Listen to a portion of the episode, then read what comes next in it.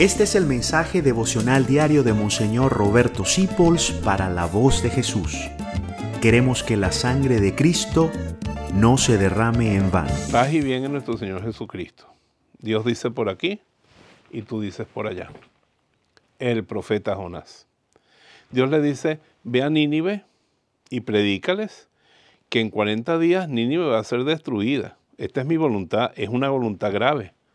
Toda esa nación de Nínive depende de que tú cumplas mi voluntad. ¿Y qué hace Jonás? Se monta en un barco para España. Tiene que ir a Nínive y él se va para España. Así somos muchos de nosotros. Dios te dice, te quiero sacerdote, no, pero yo quiero vivir mi vida.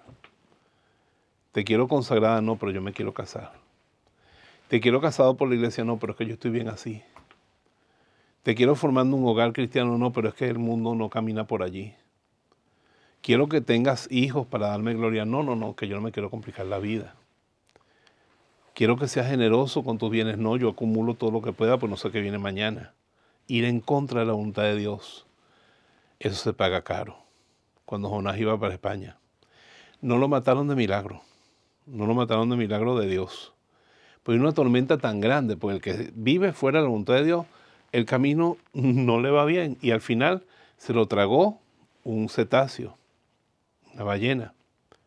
Yo imagino cómo paró en Nive el pobre Jonás, lleno de algas, de ácidos estomacales de ese animal y una muy amarga experiencia porque la bilis de, cetáceo es bien amarga. Pero ¿qué pasa? Que hay un, tú patalea todo lo que quieras, que la Biblia dice, el plan de Dios subsiste para siempre, los proyectos de su corazón van de edad en edad. O sea que por más que tú te pongas lo más que puede pasar es que Dios lo haga sin ti y eso sería terrible para toda la eternidad. No seas como Jonás, sé como Conchita, nuestra madre que decía, no como yo, sino como tú.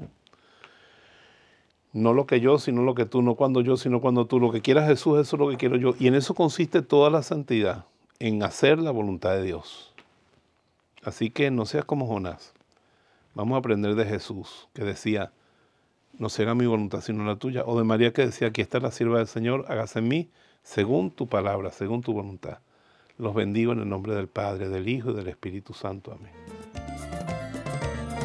Gracias por dejarnos acompañarte. Descubre más acerca de la voz de Jesús visitando www.lavozdejesús.org.be. Dios te bendiga rica y abundantemente.